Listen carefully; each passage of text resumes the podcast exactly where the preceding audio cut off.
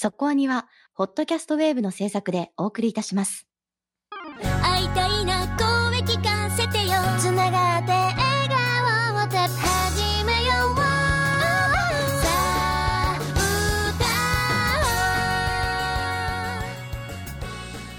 ディープじゃなくそこそこアニメを語るラジオそこアニ。そこアニ。そこアニ700回目となりました。よパチパチ。はあーりがとうございます。ありがとうございます。700回。来るとこまで来ましたね。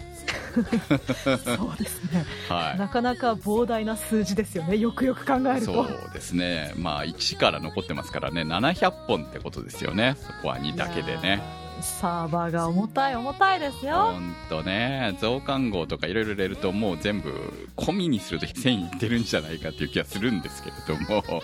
まあとりあえずあの本編だけで言えば700回になりました。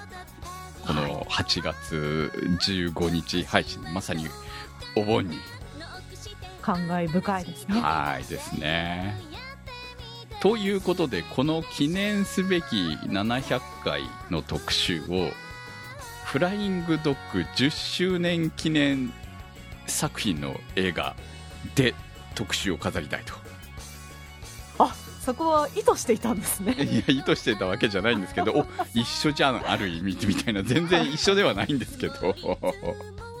あでもすごい大好きな作品ですよね、そうなんですよ。今回ねギリギリで私見に行けたのでタイミングが悪かったらもう行けないなっていう感じだったんですけれどももうある程度ちょっと諦めてた部分がねこの天気今めちゃくちゃ悪いじゃないですかっていうのもあってその兼ね合いで行けないかもというところをなんとか頑張って行った甲斐があったなと。今回の特集参加できてよかったなと私が断言していいぐらいにいい作品に出会えたかなとということでいきましょう。今日の特集は？サイダーのように言葉が湧き上がるです。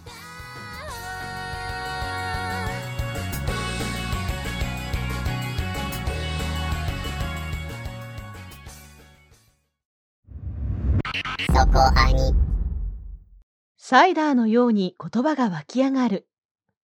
17回目の夏、君と会う。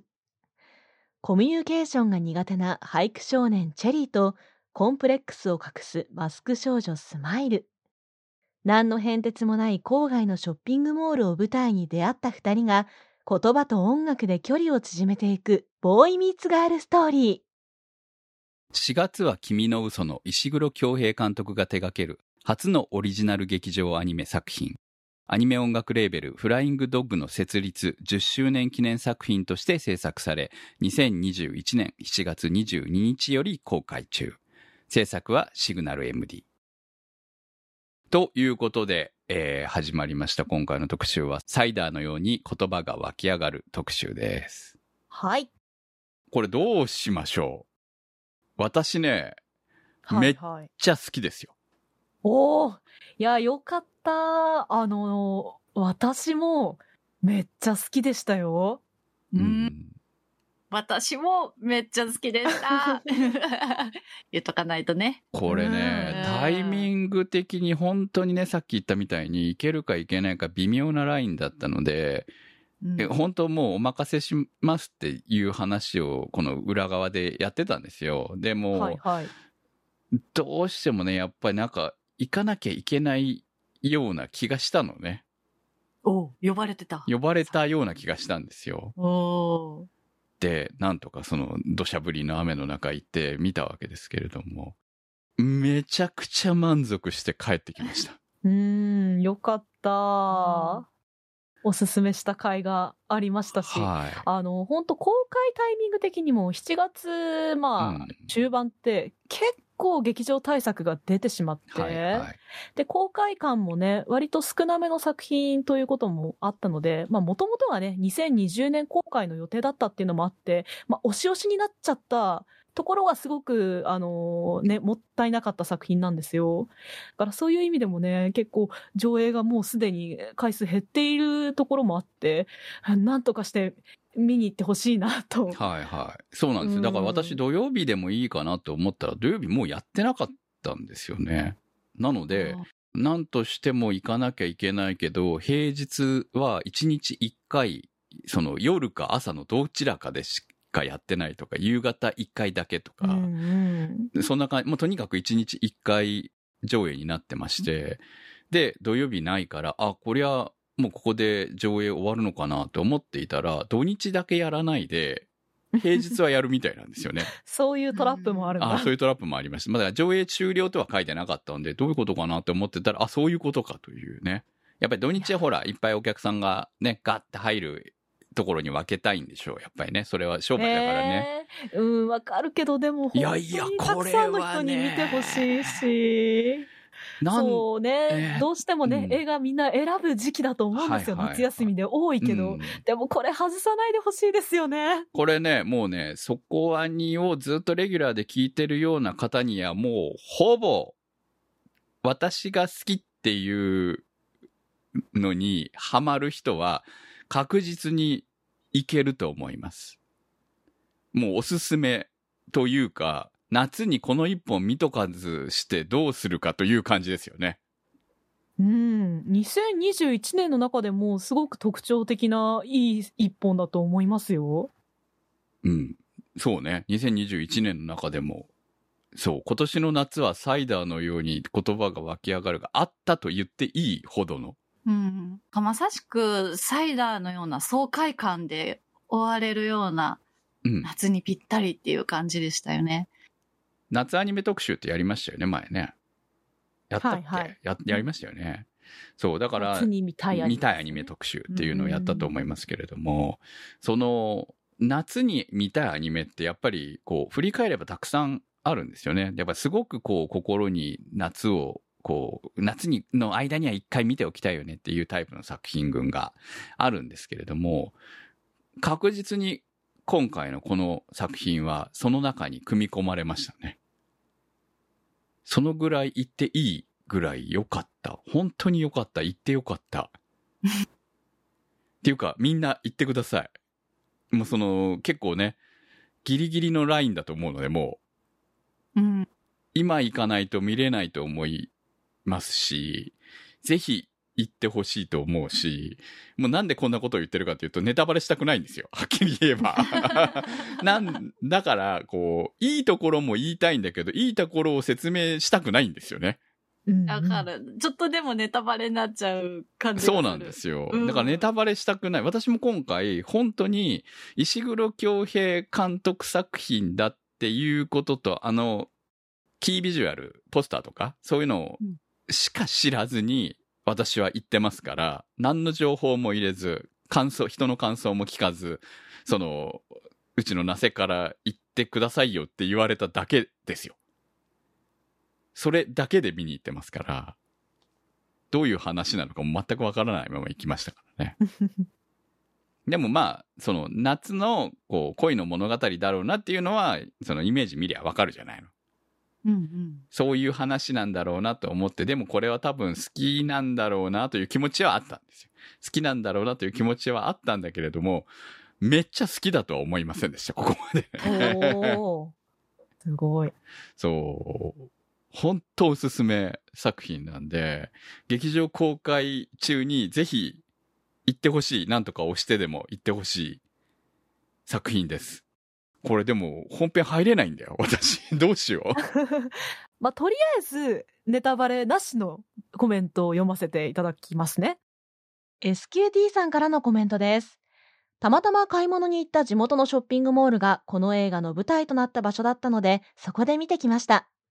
前提知識ゼロで見たので、最初は世界観やキャラクターの設定がよくわからなくて戸惑ったのですが、すぐに作品の中に引き込まれました。内容はピュアな二人のボーイミーツガールで、とても夏らしい爽やかな作品でした。口下手なチェリーがスマイルに対する思いを俳句としてどんどん吐き出していく様が、タイトル通り、サイダーのように言葉が湧き上がるといった感じで、10代の恋心を表していてとても良かったです。チェリーがスマイルが出っ歯がコンプレックスだということを分かった上での俳句、めっちゃ良かったです。それに対していいねが押せないスマイルもとっても可愛かったです。夏の映画はこういうのでいいんだよって思える素敵な作品でした。続きまして、常新さんからのコメントです。前売りムビチケを買ったのがほぼ1年前だったか。絵柄が気になって楽しみに見に行きました。ほんのわずかな偶然から出会い、惹かれ合う定番の物語に、思い出のレコードの話がうまく重なり合い、緊張感を作ります。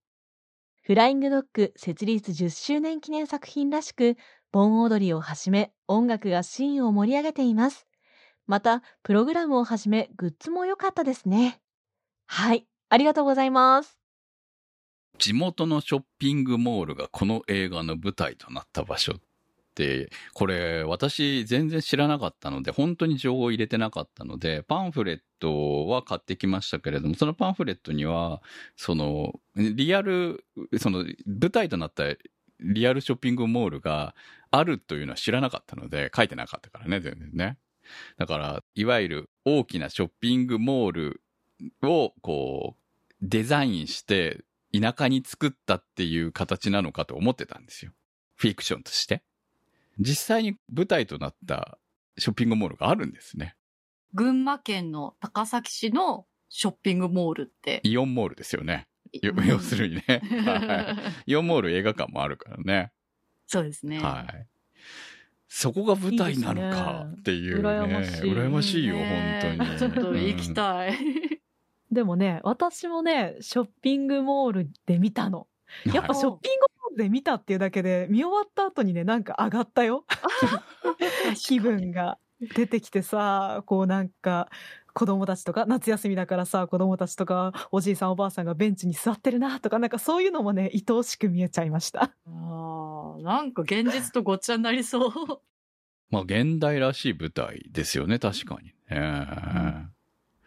そいやーう。あの、ちょっとこう、ホームページの著名人コメントですごく面白かったのが、ゾンビ映画以上にこんなにショッピングモールをうまく使っているとはってコメント書いてる人がいて、いや、いいコメントだなと思ったんですけど、いやでもすごいこう、ショッピングモールっていう、まあどこにでも、本当に田舎にだってあるものの舞台装置なんだけれど、ちょっとこう、おもちゃ箱中感というか。にこそあるだよね、どちらかって言えばね。うん。ねそう、その、まあ、色合いとかも含めて、空間の使い方とかがすごくファンタジックじゃないですか。はい。そこがすごい面白いなっていうふうに思って。うん田舎のディズニーランドみたいなもんだもんね、ある種ね。確かに。まあ、そうですね。確かに。ね。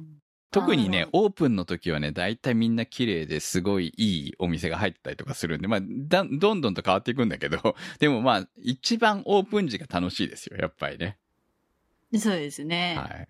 いろんなお店が入ってて。はい、私もね、昔、オープンのお手伝いに行ったことがあるので、立ち上がる時の空気感の楽しさみたい、ワクワク感をね、実際に、その、本当にね、イオンモール系のやつに、まだモールほどでかくなかったけど、でも、そういうところに、こう、お手伝いに行ったことがあるので、めっちゃわかりますけれども、本当なんか楽しい場所なんだなっていう印象はありますね。うんまあ、でもこうね、ショッピングモールが舞台で、まあ別にリアリティのある女子高生、男子高校生って感じだったから、リアル思考のお話かなと思いきや、結構最初の、あの、ド派手なアクションシーンがあったりするじゃないですか。はいはいショッピングモールの中を走り回る。うん。まあそういうのとカラーリングと合わさって、なんか、えすごい、私はね、結構この作品を見たときに、クレヨンしんちゃんみたいなドタバタ感だなって 最初は思って、あなんかそういう見方で最初はいいんじゃないかなっていうふうに思いました。まあそれがね、どんどんどんどん色がが変わっていくのもこの作品のいいところだなと思うし、なんかこのカラーリングにしたのはそういう最初のドタバタ感を視聴者に対してこの作品はそんなリアル思考でばっかりやるわけじゃないですよって伝えるための仕掛けだったのかなっていうふうに思ったりもしたんですよね。うん、すごく同じことを思いました。物語の空気感みたいなのを色合いがすごい表現しているなって。あとなんか細かい小物の描き方とかもすごいファンタジックでとっても私そういうのが大好きなのでキュンキュンしました。いやーあのあたりもデザインセンスが光っているし、あのーまあ、石黒監督もいろんなインタビューで語られてますけど、結構80年代のカラーリングというか、もうパッとキービジュアル見た段階で、私はすごい渡瀬製造、まあ、ハートカクテルですよね。はい。パッと思い出して。ただまあ、ご本人が言うには、渡瀬製造さんとあと鈴木英人さんとかにもかなり影響を受けているって話でしたね。FM ステーションでしょ？の表紙をずっと鈴木英人さん描かれてましたからね。我々の、まあ、80年代って FM 世代なんですよ、我々はね。はいはい。だから、F、この FM 雑誌買ってましたよ、定期的に。ザ・テレビジョンの FM 版みたいな感じだと思えばいいのかな？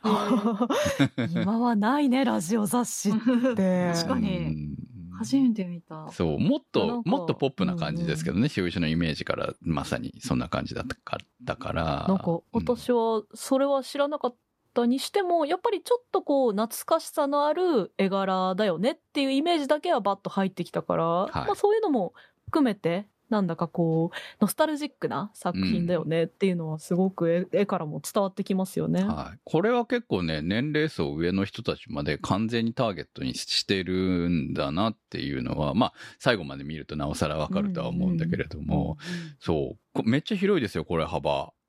もうまさに今ね、中学生、高校生ぐらいで恋をしたい年齢の子たちにもうんドンピシャだと思うし、うん。過去の話として見るう年になってもいいと思うし、本当にね、下手したらおじいちゃんおばあちゃんでもいいんじゃないかと思うぐらいに、うんうん。結構物語自体はあの絵柄からしてファンタジーなのかって思ったらそうじゃないんだよね、結構ね。。そうですね。そう。何も魔法的なことは起こらないよ。まあ一つだけ言えば、あのスケボーはちょっとどうなの？よ。いや そこ言うなら、そこで携帯は入れ替わらんとも思ったけど、だから、はいはいはい。だからそこは本当ドタバタのね、うん子供そう向キッズ向けの展開でいいんだよって思ったところだったから。そうそう。でもあれはいいんですよ。あのぐらいはあってもね。その冒頭のシーンでもあるしっていうところもあって。そう。で、あのシーンだけですもんね。ひどいのはね。言ってしまえばね。ひどいって。いやいひや、あれは大事な仕掛けですよ。さあ、その後のための。まあね。確かにね。あとはね、やっぱ、また後でもしっかり話したいけど、やっぱりフライングドッグというだけあって、音楽がめちゃいい。そう。伊達にねそう、10周年記念だったわけじゃないなって思いました。本当に。だってもうそれき見てるうちにわかるもん。あ、そっか、これはちゃんとめちゃくちゃこだわってるんだと。伊達にそのね、10周年記念作品と歌っているわけじゃないんだっていうのが納得できる音楽になっている。まあ、あの、いろんな音楽が出てくるわけですが、まあ、この作品の音楽という点では、牛尾健介さん、えっ、と、私が好きなところだとデ、デビルマン、クライベイビーとかですけど、えっ、と、リズと青い鳥とかね、はい。えー声の形もそうですよね。そうなんですよ。だからまあ声の形のオープニングの部分とかすごく印象的だったと思うんで。そうそう言われたら多分、あれ？そうかっていう部分のある人は多いんじゃないかと思うんだけど。すごい、このね、サイダーの冒頭の曲も印象的で、うんこんなに絵柄がポップなのに、なんか、電子音音系のね、シンセがすごい響き渡って、あの、私、あの、サイダーの、みたいな、こう、パチパチパチパチって音はいはいがすっごい印象に残ってて、気持ちいいんですよ、劇場で浴びるのが。いや、あれだけのためにももう一回行きたいな。そうね。これは家で見るというよりも劇場でぜひ見てほしい作品だもんね、やっぱりね。夏しかも夏に。本当に本当に。全方面からおすすめしたいですよ、本当に映画で見てほしい。今のところ、それほど大きなネタバレは入っていないので、まあでもね、こう、年齢層的にさっき言ったみたいに、ひ、広い、まあ、レコードが出てくる、レコードの話が出てくるっていうところもありますし、そのレコード世代の人たちにも、あ、すごくなんか懐かしさを含めて感じさせてくれるので、本当にね、そこはにリスナー世代、特に多い世代は、ドンピシャだと思ってんだよね。俺はね、本当にね。なので、行ったら感動する部分っていうのが絶対あると思います。ね、もうヤングたちの恋はもういいやと思っていても。ヤングたちの声もキュンキュンするよ。梅沢富美男さんキュンとしたってコメント書いてたよ。いいところいっぱい話したいんだけど、ネタバラシになっちゃうんで、そこはまた後ほどということで、はいまあ、とりあえずこの後はネタバレになっていきますので、まあ、ぜひね、見に行ってこの後聞いてほしいです、本当に。あの、絶対後悔させません。ぜひ見に行ってください。そこアニチャイロー・ブラウンさんからのコメントです。とても良かったです。ボーイミーツガール、俳句、夏休み、レコードなどのキーワードで連なる素敵な青春ストーリー。特にチェリーとスマイルが俳句という古い表現ながら現代的で新しいツールの SNS を通して距離を詰めていく様子が見ていてとても微笑ましかったです。ビーバーやジャパン、スマイルの姉と妹といった周囲のキャラも節目節目で本当にいい味出してました。夏にふさわしい爽やかな映画を見たなぁと大変満足しています。夏休みのお供にぜひ。はい、ありがとうございます。さあ、ここからはネタバレありコーナーですよ。ちょっとホッとした。口走っちゃうもんね、だって話したここといっぱいあるわけだし、でもかといって本当にネタバレしていきたくない、行かせたくないんだよ。わかるでしょこの作品に関しては。私も完全にそれで言ってるからさ。些細なことだよねとは分かってるんだけど、それも劇場でハッとしてほしいから。そう。本当にね、自分で気づくことっていうのがいっぱいあった方が絶対楽しい映画だなと思ったので、今回に関しては。いや、よくできた脚本ですよ、本当に。で、なんでかって思ったら、これ、一応、監督、脚本、演出、石黒恭平ということになってますけれども、脚本に、えー佐藤大さんが、や、関わってるんだよね。そうですね。まあ、サポートというか、あの、まあ石黒さん自身うんは結構テレビシリーズとかでもたまに格話脚本で入ったりはされてきてるんですけど、にしても、まあ、ご自身でね、お話をオリジナルで作るというのにたけ、たけたというか、そこに関しては自分はプロではないのでっていうふうにおっしゃってますよね。そうですね。だからまあ、佐藤大さんの色が結構実は出てるなって私はもう見ながら思ってたので、で、思った通りに脚本佐藤大って書いてあったので、あ、納得っていう感じではありましたね。だから、本自体の、その、どっちの割合が多いのかっていう部分は、石黒さんよりも私は佐藤大さんの方が大きいんじゃないのかなっていうふうに思ってます。まあ実際はわかんないけどね、どのぐらいの割合で書かれているのかはわかりませんけれども、パンフレットにお二人の対談ありますけれども、そこを見るとさ、やっぱり佐藤大さんの色の方が強いかなっていう感じが感じられてますね、うん私の中で。しっかりとした骨組みを佐藤さんが作ってくれて、その上でか、もうエンターテインメントの部分は石黒さんの色で、そうですね。しっかり、うん、塗っているというだからまあ設定的な部分はその脚本の中で佐藤大さんが書いているという話がインタビューの中にありましたので書いてあるけれどもそれをどう起こすかですよね。映像として表現するかどうかをその石黒さんがその取捨選択していったみたいな。まあみんなでですけどね。結局はね一人が全てをやるわけじゃないから。演出として描くのかどうなのかみたいな部分っていうのはこの90分という枠の中でそれ全部は描けないわけなのでただ見ていればこう気がつく部分とかいろいろそういう風になっていくわけですよ。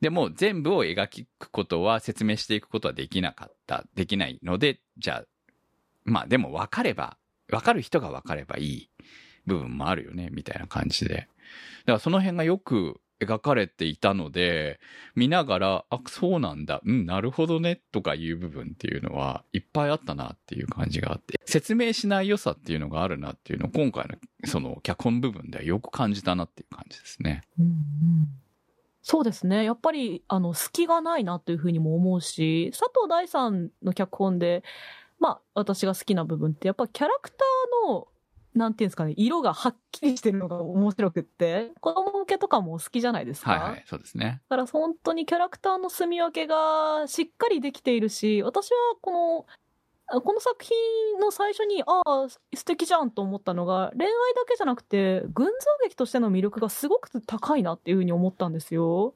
いっぱいキャラクター出てきて、この子にどんな役割があるんだろうとかいろいろ思ったんですけど、ちゃんとみんなに魅力があるし、一人一人に役割があったっていうのが最後すごくカタルシスだったじゃないですか。はうん。あのね、仲間たちいるじゃん。ビーバーとか、う んジャパンタウボーイ。あのあたりをね、こんなに上手に使うとは正直最初思わなかったから、序盤ではね。はい。うん。うん、そそのあたりはやっぱ佐藤大さんさすがだなっていうふうに思いましたね。うん、そうなんですよね。だから今回の作品は、その石黒監督の力ももちろん素晴らしいとは思いますけど、うんその物語としてはやっぱり佐藤大さんの力がかなり大きいんじゃないのかなというふうに、私は勝手に思っています。まあ特にそのね、やっぱり音楽好きな人じゃないですか、あの人って。そうっすね。ね。はい。ね音楽も好きだし、団地も好きだし。確かに。そう。で、まあ、ついでに言うと、あのーそこアニの方では以前、大塚義地さんの The End of Arcadia 特集っていうそこアニ増刊号の方で、大塚義地さんもう亡くなられましたけど、大塚義地さんと佐藤大さんのインタビューを行っていますが、その中で、まさにオタクの老後という話題、キーワードが出てくるんですよね。結構そんな話で、あの、すごく盛り上がってる回がありますんで、これ、えー、未だに配信しておりますんで、よかったら聞いていただきたいと思いますが、その部分で出てくるネタじゃないですけれども、自分たちが年取ったらどうなるんだろうね、みたいな話がこの作中で描かれてる部分に、ちょっと共通する部分もあるのかなっていうところもあって、すごく実感したんですよね、私の中ではね。納得したっていうのかな。そうですね。その増刊号がですね、2012年9月だったので、本当にもう約10年前なんです。はい。まあね、それだけの月日が経てば、ね、佐藤さん、もちろんその大塚さんの亡くなったところも含めて、いろいろ思うところがあった上で、こういう作品に現れていると思うと、ちょっとね、別の考えみたいなものもそうですね。だよねだから佐藤大さんがちょうど私と同同世代とか同年代なんで、あの、わかるわけですよ。10年前と今はやっぱり全然感じ方が違うようになってきてるなっていうのもあるし、そしてこう、その、親世代の介護みたいなものがもう、ね、私はやってますけれどもずっと。だからそれが迫ってくる年齢でもあるわけですし、場合によってはもう自分がいずれそこに行く道が見えてくるような年がもうやっぱり40代とは違うよねみたいなものを実感する年でもあるし、その、そういう部分がね、なんかね、そういう部分でのこの作中に現れるデイサービスの描写とかを見ていると、いや、すげえリアルだなと思って見てたんですよ、私は。これは若い監督には描けないよねっていう部分かな。でもそのリアルと、ちょっとね、浮世離れしているバランスがうまいなと思ったのが、うデイサービスの場所？そこなんだっていうのがね、あ、本当にあの中って、ね、何でもあるテーマパーク感というか、そこもうまいなっていうふうに思ったんですよ。これ私知らないんですけど、まあ今ちょっとそのイオンモール高崎のちょっとフロアマップを見てたんですけど、そこには実際はなさそうな感じだったんですけどね。見、見つけきれませんでしたけども、私は軽くは、うん。軽く見ただけなんで。カルチャー教室とかって結構、あのありますショッピングモールの中にはあるイメージあるんですけど、病院も入ったりしそうますよね。ですね。あるあるある。うん。床屋さんとかもね、はい。でもまだデイサービスは馴染みないっすよねわかんないです。もしかしたらもうすでに入っ始まってるところがあるのかもしれないけれども、まあ近所でそういうことはないですね。少なくともね。いやでもこれめっちゃいいですよねうんショッピングモールにあったらそう。まあ、私の母が使ってるのは、その、送迎ありのデイサービスですけれども、まあ、こういう感じのデイサービスだったら、夕食の買い物を買いに行くついでに、引き取ってくるっていう、お迎えに行くっていうことができるじゃないですか。まあね大きい子供さんとかだったらねちょっと迎えに行ってきてよって言えますよね言今のこ。のうん。デイサービスの場所とか福祉会館とかっうんてやっぱりちょっと車でしか行けない場所だったり、はいはい学校とかね子供を一人でちょっと行ってきてっていうには言いづらいような場所に配置されてるようなイメージがあるからこういうねあいいですよねショッピングモールの中にあったらうん。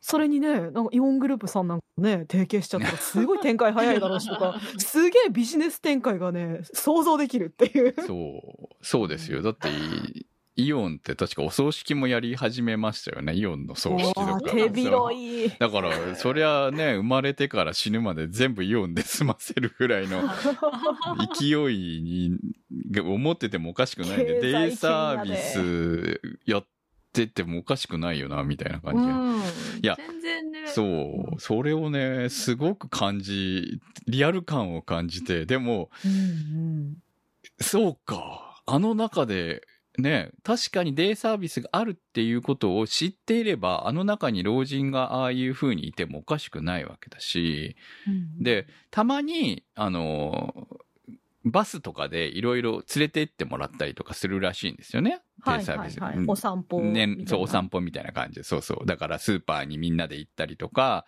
公園に行ったりとか、そういうのの一環とししていくわけだけれども、ああいう場所にあれば、いつでも行けるじゃない。さあ、じゃあちょっと今日回りましょうかって言ったら、すごく刺激が入ってきて、こう、頭には、こう、効果があると思うんですよね。確かに。ね、確かにいろんな人もいるし、うんいろんなものもあるし。まあ苦手な人もももちろんいるでしょうけど、まあ人によっては、その、そういう、ああいうところにね、出かけることが刺激となって、ボケ防止につながったりとか、あると思うんですよね。迷子になっても結構安心じゃないですか？あ警備員さんもいるし。そうそうそうそうそう、そうだよね、確かにね。うんうんあのベンチで俳句読みてーってちょっとなりましたよね。でも、あれだって、あ、ここで実はそういうことをやってるんだっていうことさえ分かれば違和感はないわけじゃない。うんうん。うん。なんかあの風景に自然に溶け込んでるんだなっていうことは全然伝わってきましたしね。ここでやるんだって思う部分はありましたよ、私も最初はね。うんううんん、で、しかもなんでこの先生こんな色っぽいのっていうところが、それは気になっそう、あの先生に習いたいよ、俳句、みたいに思いながら。そう。で、最初はなぜチェリー君がここでバイトしてんのっていうところも謎でしたけどね。うん。そう。まあ、お母さんの代わりだったっていうね、ぎっくり腰になったね。その辺もうまいですよね。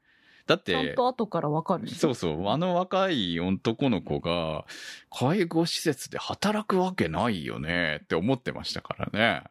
いや、まあ、ね、いろんな年齢の方は働いてますけれども、10代でしょ？どう見てもさ、チェリー君はさ。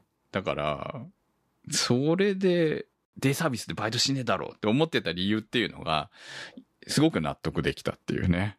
シンプルでよかったですよね、その理由も。なんか、うん。重い理由があってほしくないじゃないですそうか。そうそう、確かにね、本当にね。うん。あそうなんだっていう感じでしたし、なんかそこも含めて、えっ、と、郊外な感覚がしたんですよね。それが許されちゃうみたいなね。うん、そうそうんうんうんうんう。誰かいないって言われた時に、うちの息子がちょうど休みだから、夏休みだから、みたいなさ、そんなんでちょっとだけ行ってきてよ、みたいな感じで、そんぐらいの感じっぽく感じるじゃない、あれって。うんとか、その一緒に働いてるお姉さんもちょっとギャルだったりとうんそうか、ね。そうそうそう。そう、昔ヤンキーだったんだろうなって感じがする。はいはい。ギャルですみですね。うん。うん。なんかそういうのもすごくいそうみたいな感じがするんですよね。はうんあり、ありそうな感じっていうのが、現実感にすごく、このあのファンタジー感溢れる舞台なのに、キャラは現実的なんだよね、すごくね。そうですよね。あの、ビーバーくんとか、うん。あの、ハーフというか、はいはいはいはい。私も自分田舎にいた時に、やっぱりこう、ブラジル人のうん。出稼ぎに来ている外国人がめっちゃ住んでるアパートとかがあって、そこの息子が同じ学年にいたりとかいうことがあったから、こういう子っているよねっていうふうに思ったし、うん。あるでしょうね、地方にはね。そうそうそううんどのキャラもパンチ効いてんなとは思うんだけど、ちゃんとどのキャラもいるよねって思えるってすごい、すこれなかなか技ですよね。まあ嫌味なキャラいないですよね、本当にね。うんうんみんないい人たちっていう感じ。ジャパンなんて近くにいる気がするもんな。ジャパンは、あなたたちの周りにはいっぱいいるんじゃないの？もうちょっと太ってる人もいっぱいいるな。そう。あの三兄弟可愛かったですよね。可愛かったですね。ねスマイル三姉妹。そう。んそうですよね。ジュリマリなんだよね。よく考えるとそ。そうそう。気づかなかった。うんなんか作中でもジュディマリ要素あるなと思って見てたけど、へえ。デザインも可愛いし。そう。私、あの、スマイルのオチ、マジで可愛いと思って。可愛いいね何あの、部屋じゃない部屋。部屋じゃない部屋。何あのパソコンって思ってたけどね、俺はね。ハッカーなの仕事、みたいな。そうそういやー、現代っ子ですね。そうね、すっごい現代っ子感。いや、現代っ子感はすごく出てるよね。この、主主人公二人もさ。うんうんう。うんんツイッターみたいなやつはい。を相互フォローして、で、どんどん距離が近づいていくみたいなくだり。はい。昔で言うと、あの、メアド交換して、ちょっと、交流を深めるみたいなところに似てて、ああ、現代だったらやっぱそういうのに変わるんだなってちょっと思いました。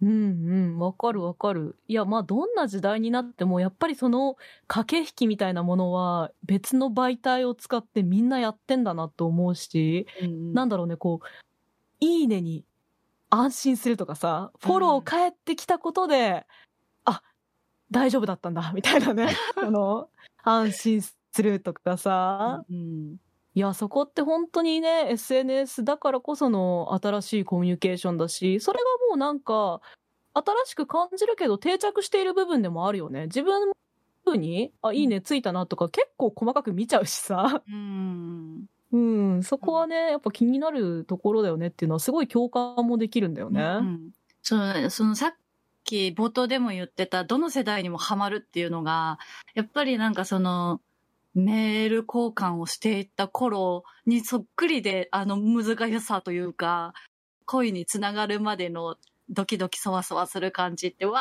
ー、この感覚ってすごい、あのやりとりを見て思いました。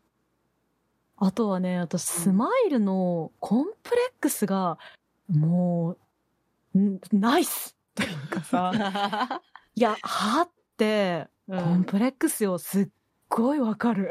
本当です。私も歯の矯正してたんですけど、結構ギラギラ見せてましたよ。楽しかったから。ああ、そうなそのう。でも、同じこと言われた。なんかサイボーグみたいって言われた。私も小学生の頃してましたよ。歯の矯正。うんそう。だから、嫌なんだよね、あれね。こう、うん最近だいぶ目立たないのが出てきてますけど、昔は本当に、そのステンレスのパーツみたいなのをアロンアルファみたいなのでくっつけて、ワイヤーで止めてるだけだったから。で、しか、も、期間がかかるんだよね、あれってね。そうですね。そう、1、2年かかったりとかするんで、うんあれをつけとくのがね、また歯を磨くのも大変だしさ。そうそうそう。すごく嫌だったっていうのもあったんだけど、でも早いうちがいいからって言われて、小学校の頃やった記憶がありますけど、でもそれこそスマイルだったら、あの、ジュリマリのユキちゃんみたいなカラフルな歯の矯正だったらもっと楽しめたかなって、ちょっと思いました。うんうん こう、公式サイトにさ、マスク姿のキャラクターデザインしか載ってないんだよね。はいああの、出っ歯デザインって結構難しいと思うんですよ。うんああの、パッと出っ歯デザインで思い出したのが、あの、若女将は小学生に出てくる男の子も出っ歯ですけど、もうまさにあんな感じで、はい。ネズミ男じゃないけどさ、あれなんですよね、実際。で、こう、上唇が結構覆って、うん本当に独特の形出るじゃないですか。はいで、女の子としては、本当に、あの、スマイルの。言う通り、うん可愛くない。可愛くないっていう感覚もすごいわかるんですよ。うんうーん、ね、なんか、自分が見せたくね、ない。可愛いが好きだからこそ、なおさら自分、いいじゃないって言ってくれる人がいたから救われるけど、自分としてはやはり見せたいものではないものなんだよね、やっぱりね。そう、うんそうだし、あの、これはもう本当、オチの部分の話にもなっちゃうんだけど、ね、僕は好きとは言われても、強制は続けるんですよ、女の子はね。そうね。やっぱりね。うん、そうなの。だから、あ、可愛いからいいんだっていうわけじゃないの。はい。やめるわけじゃないからね。かといってね。そうそうそうそう。そこはね、うん。なんか、女心わかる、乙女心よね、って思いながら。でも今の自分を好きって言ってくれるこ、言ってくれたことが彼女を救ってくれる部分でもあるので、そう。いいですよね。本当ね。いいのよもう本当ね、ボーイミーツガールの理想形よ、これは。あとはもう一つ思ったのがやっぱこうさっきのね SNS 社会とかでつながることが容易になって別れが別れではなくなってしまった部分も結構あると思うんですよ。なんかこの作品のすごく愛おしいところはちょっと平気そうな顔してるけどやっぱり距離って大きいよねっていうことを気づかせてくれるのがまた愛しくって。まあ、SNS で繋がってるから引っ越ししたってどうったことないよねって言っとかないとダサいみたいな感じとか、それって私たちがなかった価値観だなって思うんですよ。なんか大人になったらそれこそね、あの、まあ、離れたって会いたい時に会えるし、実際会おうとしなきゃ会わないよねっていう事実にも気づいてるじゃないですか。はい。まあ別にね、それはそれで恋として、このひと夏の恋が彼女、彼らにあっただけでも十分だと思うんですよ。それは大人の意見よ、くんさん。そう、私はそう思うの。私もね、やっぱり若い頃にそういう別れを何度か経験してますので、離れたからしいずれ、その、付き合っていても少しずつ距離が出てくるっていうのは、やっぱ、あの、今はまだマシなんだよ。だから今だったら続いてたかもしれないよ。ああ、そっちね。その、旅費も安くなったし、電話するにも、や、いわゆる無料電話が平気でできちゃう時代じゃない、その、はいはい。普通に顔見て、毎晩みたいに会話したりとかだってできるわけでしょお金かからず。わ、わかるよ。わかるし、うんそれは贅沢だよって大人に言われたとて、やっぱ、寂しいもんは寂しいのよ。っていうことよ。そうそうそうそう。だってね、その遠距離の電話が定額じゃない時代は、本当に月に2万とかかかかるわけですよ、電話代だけで。もう、やっぱりそういうことがなると、だんだんと話す時間も減ってきて、週に1回が月に1回になりみたいに、やっぱね、それで、い東京行くのもすごいお金がかかってみたいな感じだったのが、やっぱり我々の世代なんで、やっぱね、遠距離は決してし、その、ハードルとしてすごいあったなって思うんですよ。やっぱり遠距離恋愛を続けるっていうのにはね。まあ今はまだそれでもまだ良くなってる方じゃないのとは思うけど、もちろんそれがけきっかけとして、その別れる理由になることはあるだろうと思うし、この二人が本当にこのままうまくいくかはわかりませんよ、正直ね。そう、それはそううんなんだけど、そう。でもこの夏を過ごせたことは彼女たちにとって幸せだっただろうなって思う。まあ、それは、いい初恋だろうなクムさんが思うのはわかるけど、うんこれは大人目線の感想やでって思う。いや、でもね、私ね、私これ、若いから。はい。うん 思うんだけど、あの、他のことは結構、あの、なんとなく匂わせてくれたりとか、そのさっきの脚本話じゃないですけれども、あの、描かれているからわかるんだけれども、その、チェリーが引っ越す理由っていうのを、チェリーの一一家ですよね。が、引っ越す理由とどこに引っ越すかっていう話だけは、一切出ませんでしたよね。ああ、そうですね、うんどれぐらいの距離が離れちゃうのかはわからなかったですね。うんまあ、とりあえず、その、引っ越しのトラックで行ける距離だっていうことは、わかりましたけれども。うん国外ではないなとか。そうそうそう、国外じゃないとかね。その、お父さんの仕事の都合だなとか、そういうところはなんとなくわかるけど。うん、そうですね。例えばどこ、東京に行くんだとか、その埼玉から東京だったら、まあ、そう、そんなめちゃくちゃ遠いわけではないわけじゃない？うんうんでも、もしかしたらね、大阪ぐらいかもしれないわけでしょ？うんわかんないもんね。だからどこかっていうのは一切最後まで描かれなかったなって思いながら見てました。でもそれは必要なのかって言われたら、あえて描かないっていうのも、この物語として納得できるかなっていう部分もあって、うまいなと思ったんですよ、そこが。そんな感動にそういうのは必要ないっていう感じで。うん、うん。もう、すごい、りょいい判断だったと思そそう。いう、だからね、気にはなってんだけど、俺の中では気にはなったんだけど、でもそれは必要かって言われたら、あ確かにその、距離は必要ないなっていう部分がね。それは、その後から、私がさっきから言ってるみたいに、後からの問題であって、この映画の物語としては必要がない部分だなっていう風なね、うまい。だからうまいなって思ったんですよ。よく切れたな、そこをって思いながらね。陽一郎さんからのコメントです。一番評価したいのは、俳句を自然に作品に溶け込ませていること。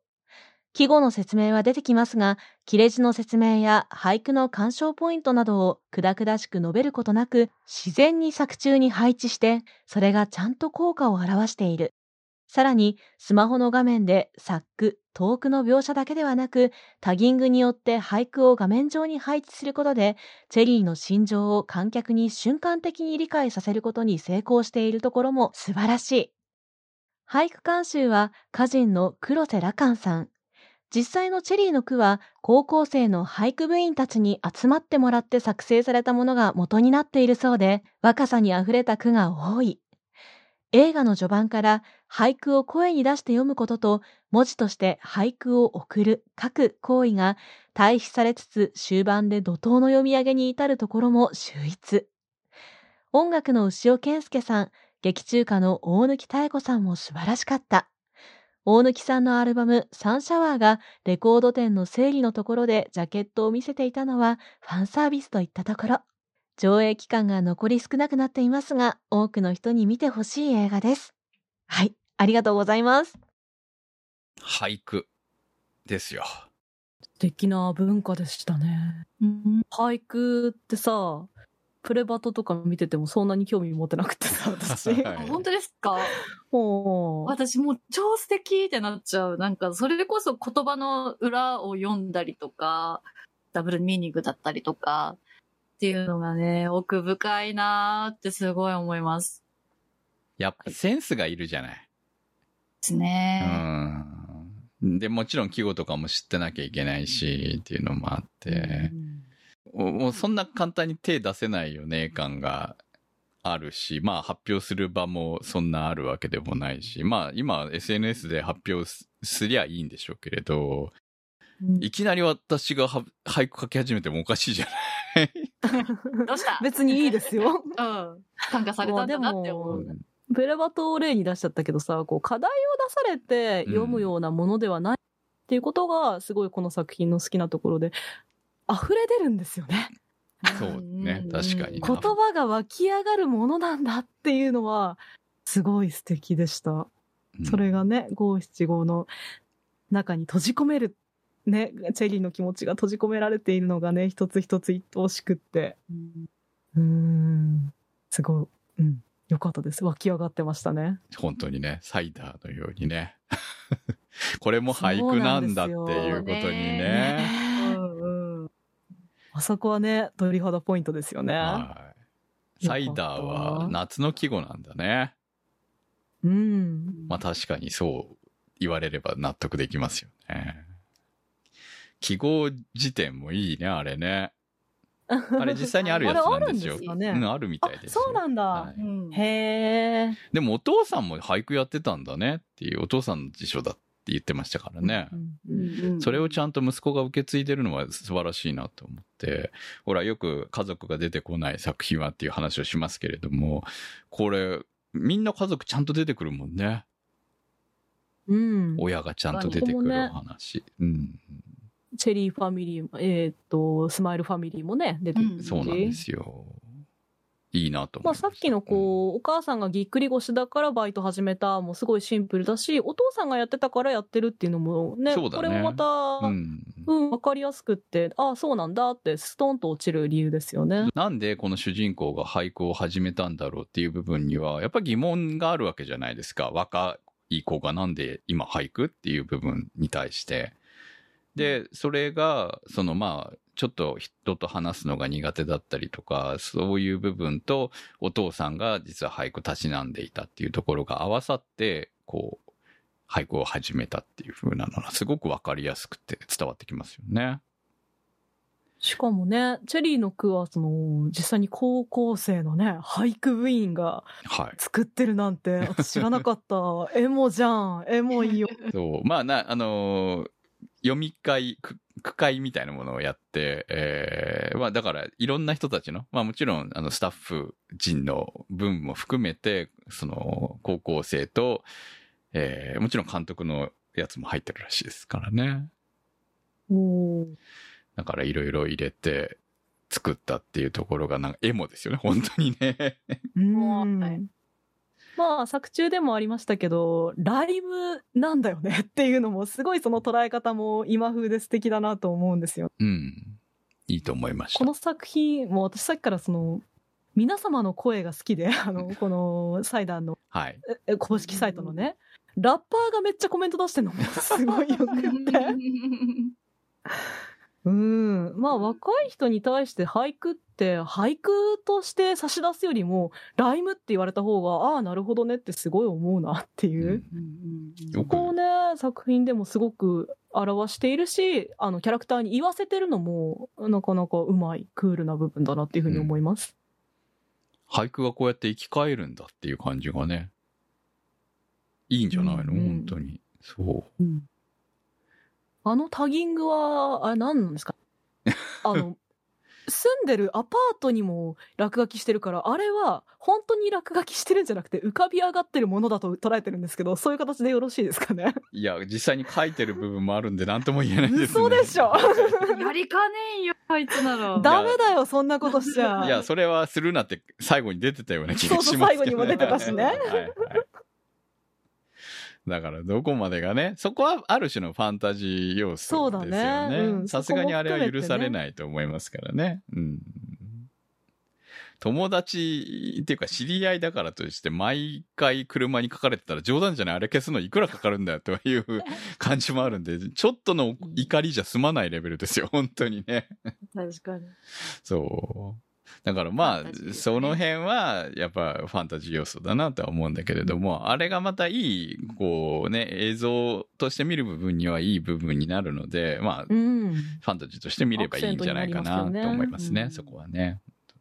書いちゃダメよ。実際にはっていう。ダメよ。うん。ひひさんからのコメントです。2019年に映画館でティザームービーを見て以来、そのカラフルな色合いに惹かれ、こんな世界で動くキャラクターを見たいと2年間楽しみにしていました。ビビッドな色調が特徴の本作ですが、終盤はその色調が薄れ、自然な色合いに少し近づきます。夜のシーンなのでそうなったのかもしれません。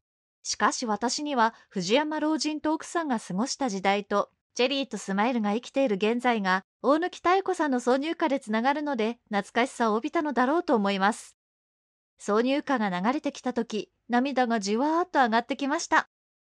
脚本はラストに向かってどんどん伏線が回収されていくところが心地よいです。レコード、FM ラジオの送信所、レコードプレス工場跡。地、使われなくなったプレス機、ショッピングモール、SNS、動画投稿サイト、俳句、落書き、山桜の掛け言葉などなど、設定のそれぞれが関係し合っていたことが徐々に明らかになっていって、チェリーの僕は好きという最後のド直球な告白につながります。恋するのっていいなぁとしみじみしました。チェリーのスマイルへの熱い思いを藤山老人がじっと聞いているのも良かったです。続きまして、エンダーさんからのコメントです。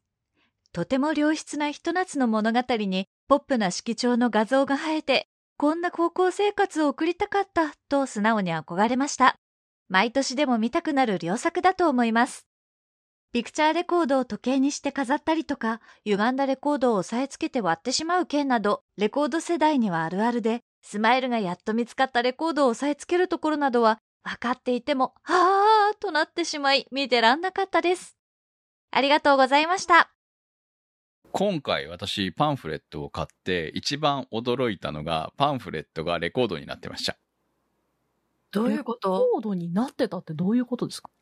レコードサイズのパンフレットなんですよ。ああ、なるほどね。で正方形のあの大きさの。そう、正方形で、まさに中にレコードが入るようなジャケットがついてるんです。だから。パンフレットを入れると、まさにあの桜さんのレコードなんですよ。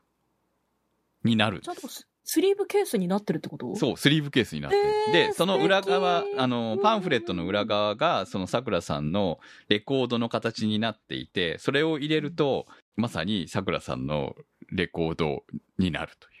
かわいい。おしゃれだわ。だから普通のパンフレットのサイズだと思って普通の袋に入れようと思って出してもらったら横がでかくてびっくりしたって。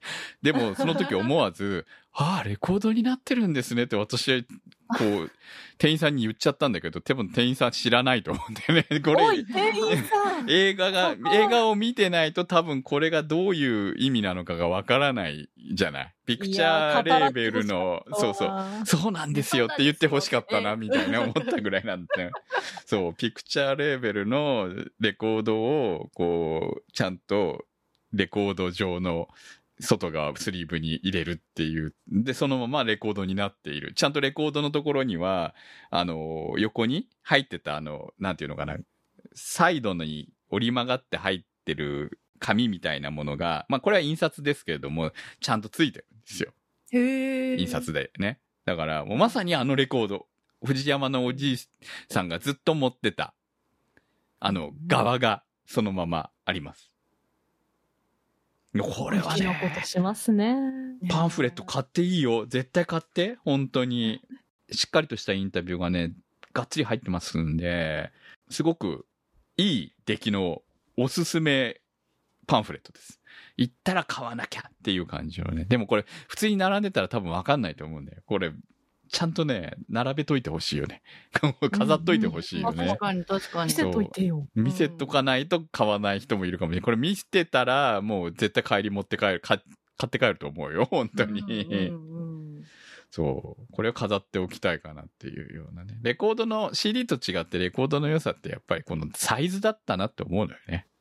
うんだから、すごくその大きいものがこう飾れる、飾りとしても使えるみたいなものがあったなということが、まあある種伏線にもなっているところですよね、結局ね。うんあの、レコードを使って時計にしちゃうって実際あるんですか？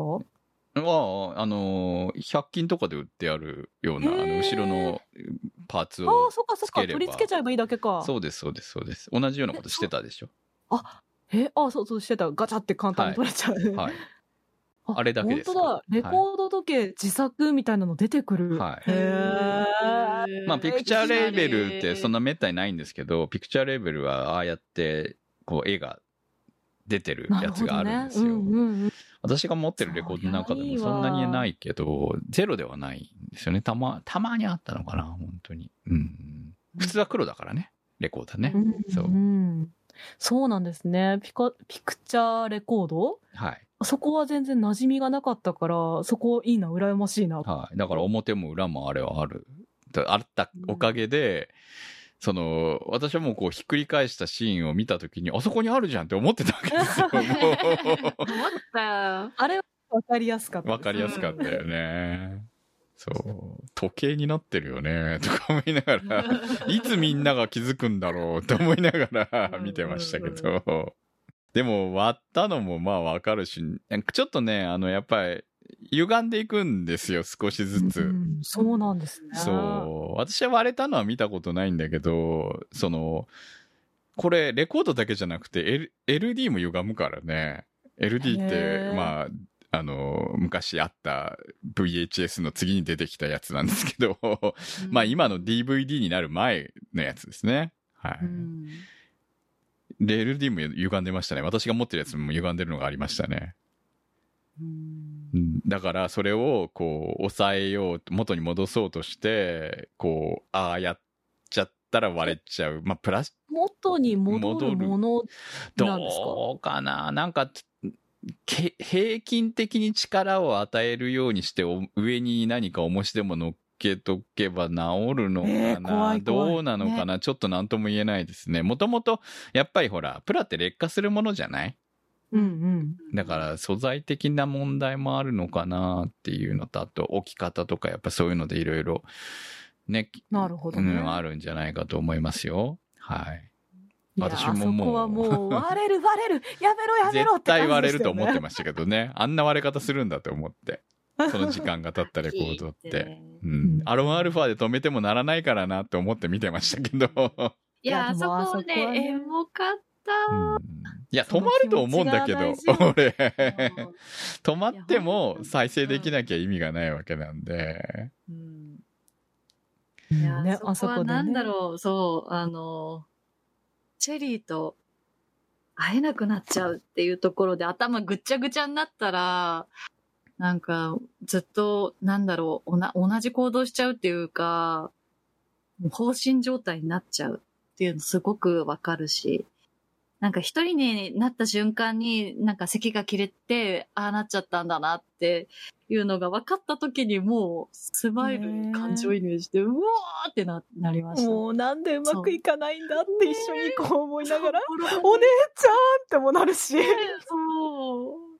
あそこいいシーンでしたね。ん。いやね、レコードもね、見つかった後に時計で見つかるっていう、その二段階なのもすごいうん。ストーリー的に素晴らしかったし、うん。やっぱり、桜さんの歌がね、うん。ね大貫妙子さんというね、そうなんですよ。名曲でしたね本当ね。名曲でしたね、本当。いやーっていうか藤山のおじいちゃんが青春の青春時代が良かったんですよね、うんでしかもすね、これフライングドッグの10周年でしょ？で、それで、プレス工場、レコードプレス工場なわけでしょ？もともとが。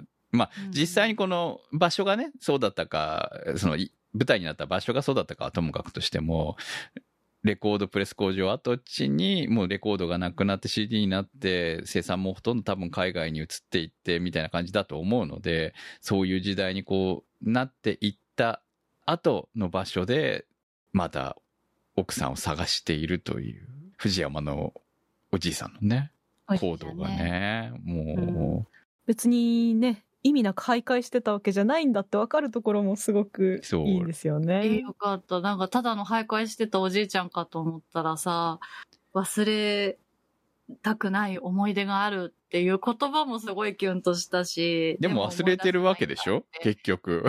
あの、私昔聞いたことあるんですけど、亡くなった人の何から忘れていくかって声から忘れるんだっていうのを聞いたことがあって、そうう、んなんかそれを、そのレコードが流れた瞬間のおじいちゃんのあの顔を見て、もう思い出してゾワーってしたんですよね。あれでおじいちゃんよかったねってなって、うん。号泣でした。うまいよね、本当にね。だって、この作品はほら、二つの恋を描いているわけじゃない。うん、うんその、もちろんヤングの恋もあるんだけれども、ふまさかの藤山のおじいちゃんがもう一つの主人公だったみたいな感じじゃない？これ言ってしまえばさ。うんそう大好きだった。あの青春を経て二人がね、キスするシーンもちゃんと出っ歯っていう部分で重なってるわけですよ、物語が。でもその話はさ、詳しくまでは藤山のおじいちゃんから聞いているわけじゃないんで、彼らは知らないんだよね。その、レコードを見つけてあげるところまでがあくまでも、その、ヤンググループのお話であって、その後は藤山さんの回想で、まあ実際あそこまで思い出せたかもわからないけれども、もの、映像として見せてくれた部分が本当に、こう、言ってしまえば俺たちの青春時代みたいなものになっている部分で、よくできてんなと思ってさ、うんいや、完全に上の層も狙ってますよ、これ。本当にね。うんまあちゃんとその曲をかけるのがヤングの声にも関連してるのがすごい素敵で、あの盆踊りの曲ダサいよねまでが伏線だったとは思わなかったからいやーあれは素敵だったわ何も気にせずみんな踊ってましたからね。あ 曲違うのに。華麗な伏線回収がね素晴らしかったですよねそう。最後こんなうまくいかないよね。なかなか。すごいなと思ったもん。最後のこの流れが。怒涛の流れがっていう感じかな。うんうんなんか全てのピースがはまっていくっていうねありきたりな言葉ですけど本当、物語もそうだしそのフライングドッグ10周年も含めて、うんそうそうそチガチガチってすごくハマっていくのが気持ちよかったですね。う。うん。笹メガネさんからのコメントです。俳句であったり、田舎の雰囲気であったりと、どことなく昔懐かしい雰囲気が感じられる世界観の中に、SNS や動画配信などの現代的なテクノロジーが当たり前に同居している感じがとても新鮮で印象的でした。歳時記をスマホケースにつけているチェリーの携帯なんかは、それを象徴しているかのようでしたね。電話や手紙で行われていたようなコミュニケーションとは違い、今ではスマホでいつでも誰とでもつながれるようなこの時代に、こんなにも徐々に距離が詰まっていき、一言一言が心に届いていく瞬間を味わえるような、そんな恋愛模様が描かれているのもものすごく良かったです。ホームページのコメント欄を見ていると、本当にいろいろな年齢層の方々が感想を寄稿しており、俳句やレコードやスマホなど手段は変わっても、相手に気持ちを伝えようとする普遍的な思いの変わらなさみたいなものが、この映画全体から伝わってきたのかなと思いました。見終わった後、夏のあの懐かしい余韻がいつまでも残る素晴らしい映画でした。ありがとうございました。中で登場するチェリーの俳句の中で、フライングメクっていうこと、ワードが出てくるんですよね。うんうん、うん、このメックに対してスマイルが可愛いっていうのを、あの、女子高生の使う可愛いっていうあのワードだなっていうのがすごい私共感を得まして。わかるよね。ねなんだろうね。感覚だよね。そこに可愛さを見出すのって。そう。私本当になんか前言われたのが、お前何でも可愛いって言うよなってすごい言われたことあって、いやでもその感覚に近い可愛いでした。まあ残念ながらこれはね、男にはなかなかわからない部分だっていう、ね、そうなんですね。実際ね、この監督のインタビューの中でもありましたけれども。いや別にね、何でも可愛いわけじゃないのよ。そう。何でも可愛いわけじゃない。うん。でもフライングメクは可愛い。可愛い。私はなんか、きらめくのメクと、ちょっと同意だなって思ってます。うんうん。うん。でもその、なんだろう、さっきその男の子はわかんないっていうことの、あの、チェリーのその後の、アンサーじゃないですけど、あの、ひまわりや可愛いの意を辞書に引くっていう、この、あの俳句もなんか男の子、うん、なんだろうみたいな。いやー、いいよね。詰まってて、うん。男子がそこにあるよね。うん。可愛いに女子があるようにさ。そう。そうだし、辞書に、辞書を引くじゃなくて辞書に聞くってあたりが、チェリーのセンスよな。うん。なんだろうね、チェリーのチョイスはね、どれも可愛いよね。言葉のチョイス。うん。女子にモテる俳句だと私は思う。どうですかね、女子高生の皆 そこにはあんまり女子高生。そう、女子高生あんま聞いてないからね。聞いてほしい。はい。聞いてほしい。この笹メガネさんのコメントのおかげで私、ページのコメント欄めっちゃ読んで、めっちゃ面白かったです。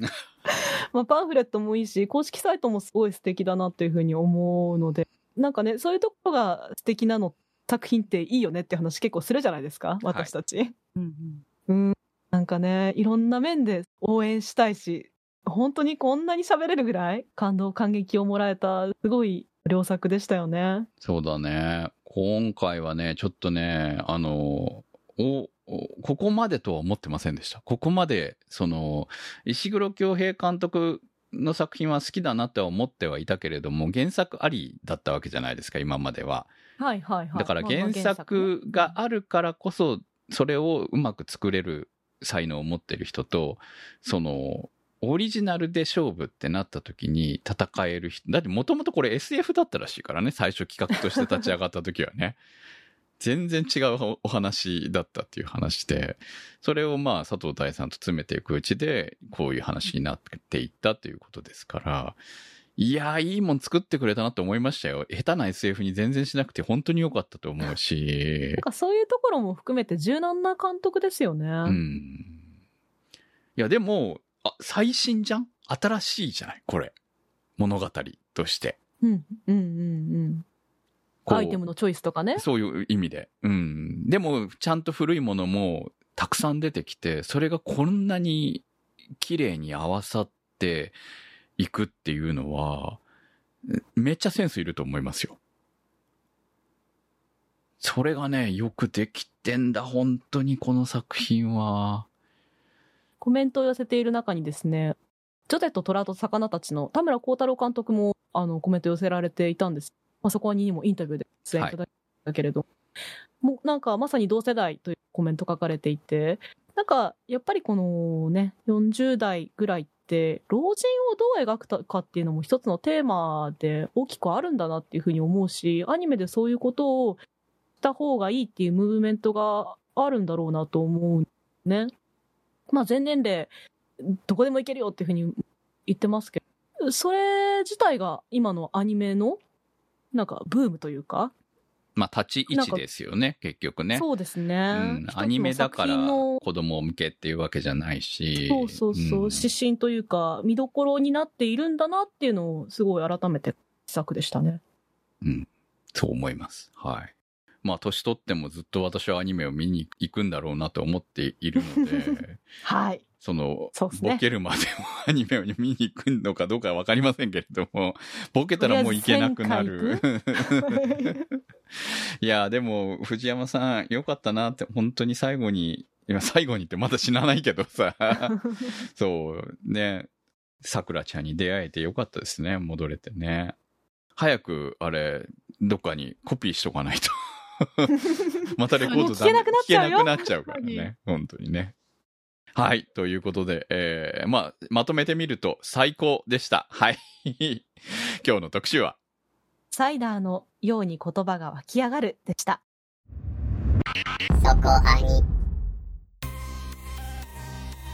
そこアニサポーターズ募集そこアニの運営を応援していただくサポーター制度そこアニサポーターズ1週間1ヶ月のチケット制で応援していただいた方のお名前を番組内でご紹介いたします。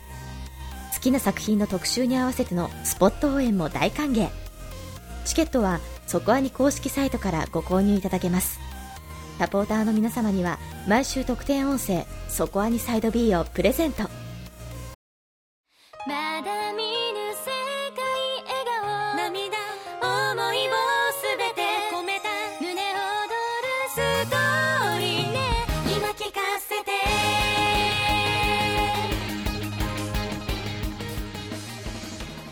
お送りしてまいりました、そこアニです。いやー、700回の特集でこんないい作品に巡り会えてよかったなと私は思いました、本当に。こういう風にね、うまく重なることってなかなかなかったりもするじゃない？うん。そうですね。うんまあ、どれだけ知っても、絶対クムさん好きですよとは言えないから、私も見てほしいとは言いつつ、ここまでハマるとは思わない。うん。まあ、結局自分の知っていることがたくさん、まあ、あったなっていう部分もあるし、その、デイサービスの仕組みとかそういうのだって知っているわけですね、私はね。うんうん。だから知らなければあれは一体どういうものなのかっていうのもよくわからないと思うしああやってそのね回ってるの姿とかも何なんだろうって思うかもしれないけど知ってれば非常に納得いくわけですよね。でそれをああいう中でやるっていうのはプラスじゃんとかいう風なことも思ったし本当に本編中で言ったみたいにあのどんどんどんどんイオンモールの中に作っていけばいいんだよとか思いました。そこ？最終着地そこなんだ。そう。そうそうそこ。そこに行きたい俺は。はい。映画館も近いしね。そうそうそう。ね。はい。ということで来週の特集は？はい。来週は白蛇演技を特集いたします。ちょっとそこアニ的には珍しいチョイスではありますけれども中国アニメ映画も流行っているということなんでまあ一度取り上げてみたいというふうなことで特集となりました劇場が続いてます。はい皆さんからの感想をお待ちしております投稿の宛先はそこアニ .com まで。メニュー欄にあります投稿募集から投稿をお待ちしております。今週のそこアニは立ち切れ線香さん青梅財団さん BAY555 さんマキさん夜さえあればいいさんニワッチさん常新さん福さんメガネ属性ノットイコール負け属性さんハイハーファフェファーさんタケさん堀口隆さん塩塩さん SQT さん金猫さん貝月さんゆきさんのサポートにてお送りいたしました。サポーターの皆様には毎週アフタートークそこアニサイド B をお届けいたします。今週もサポートありがとうございました。それではまた来週お会いいたしましょう。お相手は私くむと。なせひとみと、米林明子でした。